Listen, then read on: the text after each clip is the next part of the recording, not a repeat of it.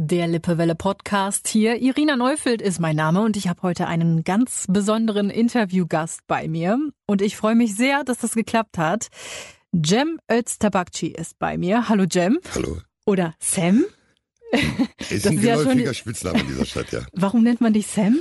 Das ist eigentlich eine makabre Geschichte. Damals, als ich in der Grundschule war, ich werde ja C-E-M geschrieben. Ja. Und wenn man sagt, das ABC sagt, das ABC, dann ist es Sam geblieben. Und dann haben die manchmal Cam gesagt, aber immer Sam und dann ist dann der Spitzname Sam dadurch entstanden. Das heißt, weil die Leute das einfach nicht aussprechen konnten. Genau. okay, aber äh, willst du Sam oder Jam genannt werden? Eigentlich ist das Korb für gesprungen, weil ich habe mich jetzt an beide Namen gewöhnt okay. das ist dann okay. Dann bleiben wir mal beim richtigen Namen. Ich muss auch zugeben, ich habe mich am Anfang gar nicht getraut, nach einem Interview zu fragen. Also ich habe ja schon vor einem Jahr gesehen, dass äh, jemand aus Hamm auf der Kinoleinwand zu sehen ist. Und zwar war das der Film mit Moritz bleibt treu, Nur Gott kann mich richten. Und ich denke mir so, ich gucke mir den Trailer an, weil ich damals meine Kinosendung vorbereitet hier hab bei der Lippewelle. Und ich gucke mir das an, denke mir so, den Typen, den kennst du doch irgendwoher. Und dann ist mir aufgefallen, na klar, das ist das ist dieser Bodyguard aus Hamm, von dem immer alle sprechen, vor dem immer alle Respekt haben. Und äh, danach kam eins nach dem anderen. Die, äh, noch ein Kinofilm und die Netflix-Serie Dogs of Berlin, da bist du auch zu sehen. Da hast du echt eine steile Karriere hingelegt, Mensch, ne? Ja, steil. Ich spiele ja nicht einfach, ich habe ja nicht die krassen Rollen halt. Ich bin ja nicht dieser A-Promi-Typ, aber ich habe jetzt echt so schöne Rollen gekriegt, wo ich mich auch ein bisschen präsentieren konnte und auch mich ein bisschen wiedergeben konnte. Und es ist eigentlich total schön. Es ist sehr schwer und manchmal stellst du dir die Frage, du stehst da vor dem Spiegel im Schlafzimmer und sagst irgendwelche Sätze auswendig und denkst dir, was machst du hier? Aber es macht auch im Wesentlichen sehr viel Spaß. Wie ist das so in der Freizeit, wenn du zum Beispiel im Malais Center unterwegs bist? Ich kann mir vorstellen, immer mehr Leute erkennen dich, fragen nach einem Foto oder Autogramm. Wie ist das so? Ja, wie soll ich das sagen? Die Jugendlichen von Hamm also die feiern das ja richtig, weil durch die sozialen Medien halt wie Instagram, wo ich auch sehr viel tätig bin, und dann sehen sie dich und dann denken die, du bist schon Instagrammer oder schon Star oder irgendwas und dann kommen die, ey, Sam, wie können wir ein Foto machen, können wir dies machen. Aber ganz ehrlich, ich mach das gerne, macht Spaß. Also ich habe überhaupt null Probleme. Das heißt, damit. du nimmst dir die Zeit, Klar. machst gerne mal ein Foto, Klar. die Leute können dich jederzeit ansprechen. Jederzeit. Du bist ja auch ein krasses Erscheinungsbild, muss man sagen. Ne? Wie groß bist du? 1,98,5. 1,5, ganz ja. wichtig. Und äh, dein Bizeps ist wie groß? Ja, ja, kommt drauf an. Ne? Kommt gerade auf diese mein Formtief an. Also zurzeit ist es relativ wenig, weil ich wenig trainiert ah, habe. Ach so, das ist wenig gerade. Das ist sehr wenig, ja. Aber du bist ja auch voll tätowiert, also ein krasses Erscheinungsbild auf jeden Fall.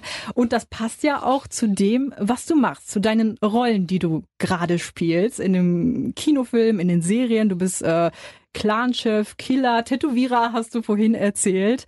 Ähm, wie wird man Kino-Bösewicht? Kino-Bösewicht. Kino-Bösewicht machen uns eigentlich die Regisseure.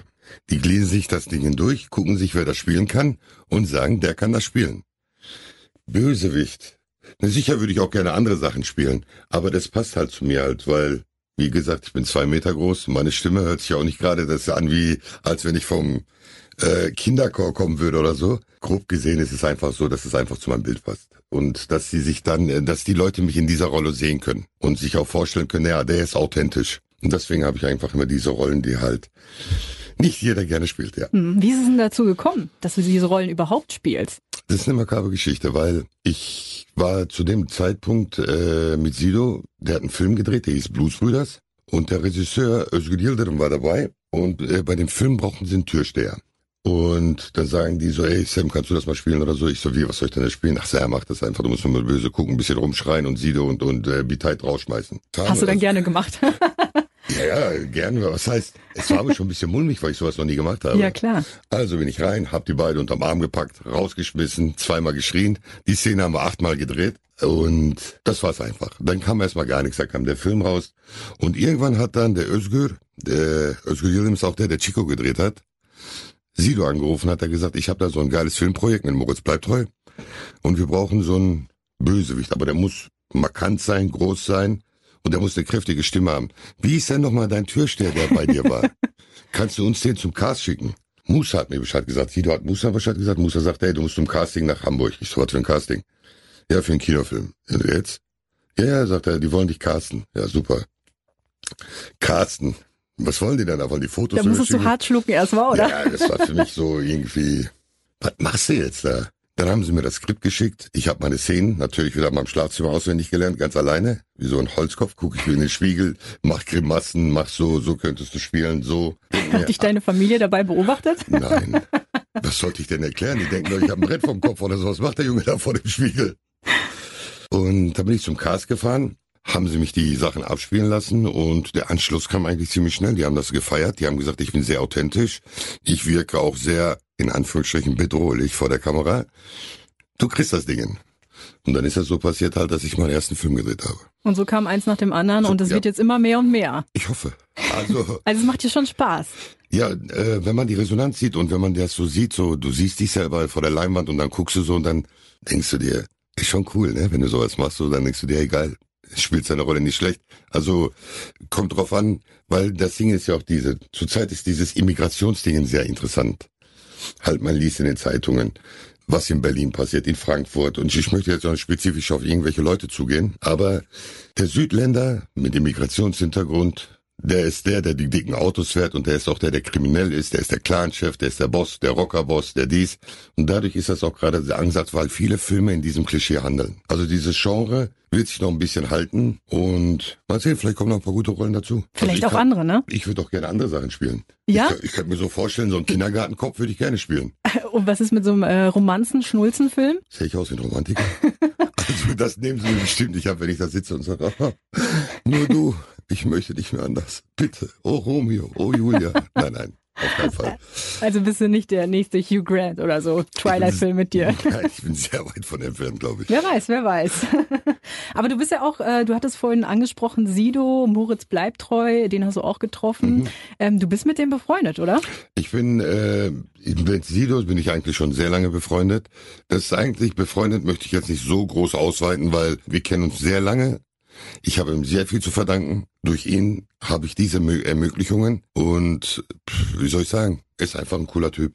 Mhm. Also ist einer der geradlinigsten Menschen, die ich kenne. Wie kann ich mir diese Freundschaft vorstellen? Trefft ihr euch äh, privat auf einen Kaffee, telefoniert ihr oder so? Oder Nein, ist es eher also, so? Das ist eine, also meine, einer meiner besten Freunde, das ist sein richtiger Bodyguard. Also der ist schon seit ewig dabei. Das ist der Musa. Er ist auch mein Geschäftspartner. Und er koordiniert alles, er macht alles. Wenn ich jetzt mal noch so mitfahre, dann ist das nur just for fun. Halt nur so, dass ich dabei bin oder so, wenn ich gerade mal Zeit habe. Aber ich sag mal so, er ist ja der eine ist für mich ein ganz krasser A-Promi. Er hat viel erreicht, wovon viele träumen. Und er ist trotzdem immer noch der coole Mensch, der sich mit jedem hinsetzt, mit jedem unterhält, nicht abgehoben, einfach nur cool. Hm. Wir werden da auf jeden Fall gleich noch weitersprechen. Ich muss gerade überlegen, äh, wir waren vorhin bei Liebeschnulzen stehen geblieben. Mhm. Gibt es denn irgendwelche No-Gos für dich, die du auf keinen Fall äh, drehen würdest oder auch vielleicht No-Gos in deinem Leben, wo du sagst, auf keinen Fall mache ich das? Wird schon einige Sachen geben. Also ich könnte, ohne dass ich jetzt jemanden diskriminiere oder irgendwas Falsches sage, weil äh, ich könnte keinen Homosexuellen spielen. Das hat aber nichts damit zu tun, dass ich die Leute abwerten finde. Nein, das ist deren Neigung, das ist deren Liebe. Die empfinden was für andere Leute, für andere Männer. Und ich sehe das vielleicht anders. Ich liebe Frauen, also ich liebe meine Frau, aber ich könnte das nicht spielen. Oder ich könnte auch nicht äh, so vor der Kamera nackt rumlaufen. Also ausziehen geht auch nicht. Also äh, meine Mutter ist ja die erste, die sich das immer reinzieht, wenn sie das kann. Ach so, macht ihr dann so richtig Public Viewing zu Hause, wenn ein Nein, neuer das, da Film muss äh, ich was Film- Lustiges erzählen. Als Dogs of Berlin rauskam, war ich auf der, da haben wir den Release gefeiert in Berlin. Ja. Und wenn man Dogs of Berlin geguckt hat, die allererste Szene ist ja eine sexuelle Szene. Ne? Und da passieren so einige Sachen so am Anfang. Und nur, ich habe meiner Mutter gesagt, hey Mama, am ersten läuft das Ding, kannst du dir auf Netflix reinziehen. Und ich habe gepennt. Freitagmorgens, ich gucke auf mein Handy, 20 Mal hat's geklingelt. Ich guck, was passiert, meine Mutter ruft an. Ich rufe, hey Mama, was passiert? Hast du in einem Sexfilm mitgespielt? Ich so, nein, was redest du da? Der sagte, ich habe die Serie angemacht und die machen Sex da. Mach das bloß nicht.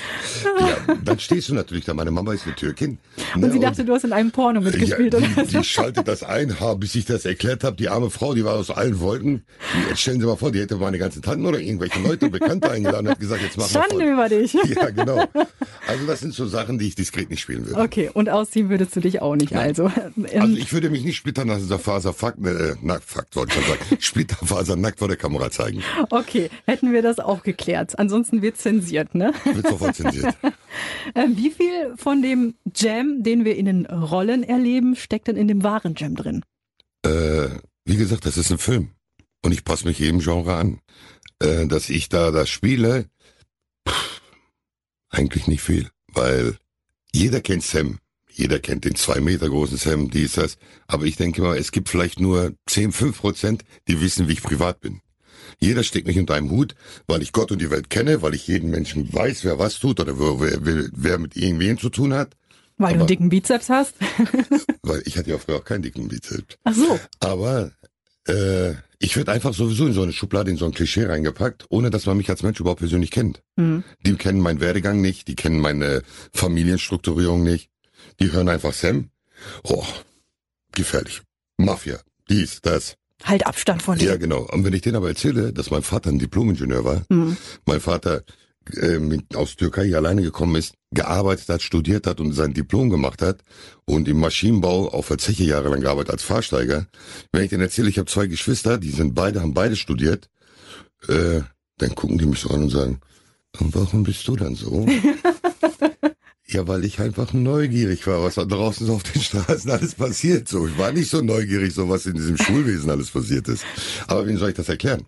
Die erwarten immer 100 Prozent von dir. Hm. Neugierig auf die Welt warst du also. Ich war sehr neugierig, ja. Gibt es dann irgendwas in deinem Leben, was du bereust? was ich bereue. Hm, es gibt schon einiges, was ich bereue, aber wo ich mich Das wahrscheinlich, jetzt nicht erzählen. Äh, weil ich, was ich jetzt gerade sagen würde, was einfach nicht zu dem Zuhörer passt, wenn ich gerade von mir Sachen geben sollte. Wir haben übrigens auch was gemeinsam. Mhm. Nicht den Bizeps, nein. Schau tätowiert. Auch tätowiert, ja, stimmt. Das ist die zweite Gemeinsamkeit. Wir waren beide auf dem Märkischen. Jetzt echt? Ja, da habe ich mein Abi gemacht. Ich weiß nicht, äh, wie lange du da drauf warst. Boah, das ist schon Ewigkeiten her. Wir haben meine ganzen Geschwister waren auf dem Märkischen. Ja, guck. Warst du denn eher so der Typ Streber in der Schule oder warst du derjenige, der hinten in der letzten Reihe gesessen hat und abgeschrieben hat? Ähm, ja, Warst Kinder- du da auch neugierig? also Kinder hört jetzt einfach nicht zu, wenn ich jetzt was sage. Ich war der Rebell. Okay. Ich war einfach Rebell und ich dachte immer, Schule ist irgendwie so eine Freizeitangelegenheit, wo ich hingehen musste, aber nicht, wo ich nicht gerne sein sollte. Bis ich es begriffen habe, dass die Schule und dass die Ausbildung für viele Menschen das eine der wichtigsten Sachen ist, war ich schon in der Ausbildung. Also war es schon für mich War ganz- schon zu spät. War schon zu spät. aber wenn man so sieht, ist es für mich so, und das würde ich jedem sagen, weil die Lehrzeit ist keine Herzeit. Schule ist was sehr, sehr Wichtiges und die weiterführenden Schulen noch wichtiger, weil heutzutage ohne Weiterbildung kommst du eh nicht weiter. Du hast ja früher auch geboxt, glaube ich, ne? Ja, das und ist dann schon ewig her. hat sich das entwickelt irgendwie zum Bodyguard, danach ähm, Türsteher und so weiter. Äh, warst du früher in der Schule auch so der Typ, denn, der seine Kumpels beschützt hat und immer so sich davor gestellt hat? Das er nicht. Das so nicht. fünfte, sechste Schuljahr war ich voll das Heimchen. Okay, was heißt Heimchen? Also ich habe echt, äh, wenn ich das auf äh, Nordrhein-Westfälisch sagen soll, ich habe echt voll viel auf was auf den Kopf gekriegt. Okay, Ja, ehrlich. Und dann... Äh, da dann musstest du immer viel einstecken, oder was? Mhm. Da mussten dich die anderen beschützen. Ja. Und dann hast du irgendwann gedacht, so, jetzt nicht mehr Freunde, Ja, jetzt kriegt ihr alle ist einen dann- aufs Maul. Irgendwann ist die Zeit gekommen, das fragen sich viele, weil ich war ja eigentlich so bis 15, 16 oder so, war ich sehr klein. Und dann bin ich auf einmal pff, in die Höhe gegangen. Mhm. Aber auf einmal. In ein, zwei Jahren, auf einmal war ich so ein langer Lulatsch. Das ging auch nicht, weil, keine Ahnung, mein Hals war so lang wie eine Giraffe, da wusste ich gar nicht, was sagen soll. Dann haben dann meine Freunde mich dann immer zum Sport mitgenommen, zum Boxen mitgenommen, dies genommen. Und dann hat sich das so ein bisschen entwickelt, dass ich etwas Potenzial gesehen habe in mir. Und halt, dann bin ich zur Türsteher geworden. Weiter möchte ich jetzt auch nicht dazu eingehen. Okay, dann kürzen wir das Ganze ab. Aber es klingt für mich trotzdem so, als wärst du, also man hört es irgendwie so raus, als wärst du doch ein familiärer Mensch. Würdest du mir zustimmen? Familie, das ist ja auch, was ich äh, bei uns Südländern ist sehr groß geschrieben. Für unsere Familie, es gibt nichts Höheres als die Familie. Bei uns kommt, das hört sich an, ich bin jetzt kein irgendwie ISIS-Anhänger oder so. Bei uns kommt es Allah, dann kommt die Familie und dann kommt erstmal lange, lange nichts. Und meine Mama ist meine Königin, genauso wie meine Frau meine Königin ist. Meine Tochter ist die, die mich in der Hand hat. Mein Sohn ist der, der immer anruft, wenn er was braucht. Nein, nein, der ist ein ganz cooler Typ. Der ist schon Boah. etwas älter. Der ist 22, nee, 23, bevor er es wieder hört. Und ist ein richtig cooler. Und bin auch stolz drauf. Also sein Werdegang finde ich richtig Hammer. Das heißt, deine Tochter kann dich immer um den Finger wickeln. Die tut das. Die kann das, die tut es. Tagtäglich. Also, die sagt einfach, Herr Papa, hm, boah, hast du dieses Barbie-Flugzeug gesehen? das geht doch gar nicht. Boah, ist das nicht cool? Ja, dann ist das schon so diese Anzeichnung. Also bei Galeria Kaufhof, Kaufhof kennt ihr mich schon. Ja, alle. Ich habe das, Sorti Stammkunde ja, bist ich hab das von Sortiment Barbie Barbie-Sachen. alles gekauft. Sehr ja, ja. schön. Aber du wohnst ja mit deiner Familie auch hier in Hamm. Ja. Ähm, sehr lange auch schon. Ich, mein Vater, ich war glaube ich zwei, als wir hier hingezogen sind. Mhm. Wir haben die ersten zwei Jahre auf der Fangstraße da damals gewohnt und dann in den Hammerwesten gezogen. Mhm. heißt, es war eine wilde Zeit. Nee, ist eine coole Der Zeit. wilde Hammerwesten. Äh, Sonst, es gibt ja nicht umsonst den Spruch, ne? Aus dem Westen kommen die Besten. Ich möchte jetzt niemanden anderen zu nahe treten. Ich komme den- aus Herring Gang. Ach, die Herring Gang. Die wollten auch immer gerne am Westner sein. Ja, wir hatten immer ein bisschen Respekt, das muss man zugeben. Aber was zieht dich denn nach Hamm, beziehungsweise warum bleibst du hier so gerne? In Anbetracht dessen, was du vielleicht jetzt schon erreicht hast. Also ich meine, deine Karriere wächst und wächst und du bleibst trotzdem mit deiner Familie hier im gemütlichen, beschaulichen Hamm. Es ist einer der schönsten Städte im Ruhrgebiet.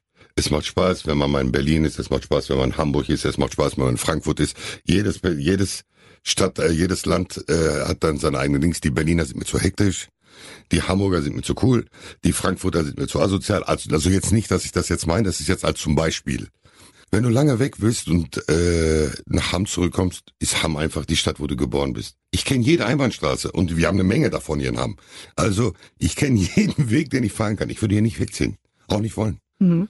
Auch wenn ich, wenn ich noch erfolgreicher werden würde, dann würde ich mir ein Grundstück suchen, vielleicht irgendwann würde ich mir ein Häuschen irgendwo hier kaufen und ich gehe hier nicht weg. Es ist die schönste Stadt der Welt. Wenn du unterwegs bist, vermisst du dann auch manchmal Hamm? Wenn ich zu lange unterwegs bin, dann äh, bin ich sehr froh, echt wieder, wenn ich das für Ortseingangsschild haben sehe. Hm. Jetzt haben wir ja gerade über Herring Gang, Hamm Westen und so weiter gequatscht. Wie erlebst du denn dieses Zusammenleben der verschiedenen Kulturen hier in Hamm? Also zum Beispiel, ich habe russische Wurzeln, du bist Türke und so weiter. Da treffen ja schon viele Kulturen aufeinander, gerade hier in Hamm. Ähm, wie erlebst du das? Ja, das Ding ist aber so, in Hamm ist das so, jeder kennt sich jeden irgendwie. Wenn man hier aufgewachsen ist, wir haben ja nicht viele Orte, wo wir hingehen konnten. Damals hatten wir die Südstraße, dann haben wir, haben wir gerade schon drüber gesprochen, das berühmte Extrablatt, ne, was andere Leute Das als Café. das Café in Hamm. Zum Beispiel, wir trainieren alle im Fitix. Da treffen alle Nationalitäten auf einmal. Jeder kennt sich, jeder grüßt, weil Hamm ist eigentlich irgendwie eine große Familie. Jeder kennt jeden hier. Da kannst du irgendwie nicht sagen so, der ist asozial, der ist scheiße. Natürlich gibt es auch Auseinandersetzungen zwischen den Leuten oder man streitet sich oder man kann sich nicht riechen. Aber man sagt das direkt in einem in sein Gesicht oder sagt so, ey, mit dir möchte ich nichts zu tun haben und du willst mit mir nichts zu tun haben, ist okay, geh deinen Weg. Aber Hamm ist eigentlich so, ist schon cool. Also wir leben alle friedlich gemeinsam miteinander hier. Obwohl man Und sagen verstehen sollte, uns. man sollte sagen, Hamm darf man niemals unterschätzen. Weißt du, warum Hamm auch so Dienst ist? Weil in Hamm, wenn wirklich Ärger im Vollzug ist, alle zusammenhalten. Das ist das Coole. In einer anderen Stadt gehst du, oh ja, die Türken sind da, die Araber sind da, die sind da oder der redet mit dem nicht und der redet mit dem nicht. Aber wenn in Hamm einer Theater hat, halten sie alle zusammen, wenn einer aus außerhalb kommt. Und deswegen haben die Leute schon richtig Manschetten vor Hamm. Auch wenn die aus großen Städten kommen. So sieht's nämlich aus. Jem, dann hoffe ich für dich, dass das so weiter erfolgreich in deinem Filmbusiness weiterläuft, dass du vielleicht auch mal andere Rollen bekommst. Bodyguard wäre zum Beispiel so ein Film für dich, oder? So ein Liebesfilm, aber trotzdem mit einer Rolle, die du vielleicht, mit der du dich Okay. identifizieren könntest. Okay, Also nicht. so, so, eine Art Kevin Costner oder so. ja, genau. Würde auch super zu mir passen. Ich hoffe auf jeden Fall, dass du Hamm treu bleibst und weiterhin so äh, von unserer Stadt schwärmst. Ich glaube, hinter dir stehen ganz, ganz viele Hammer, die auch stolz auf dich sind. Und deswegen ähm, Hoffen wir mal. bedanke ich mich. Ich bedanke mich, war ein schöner, also war echt cool, danke. Vielen, vielen Dank. Dankeschön.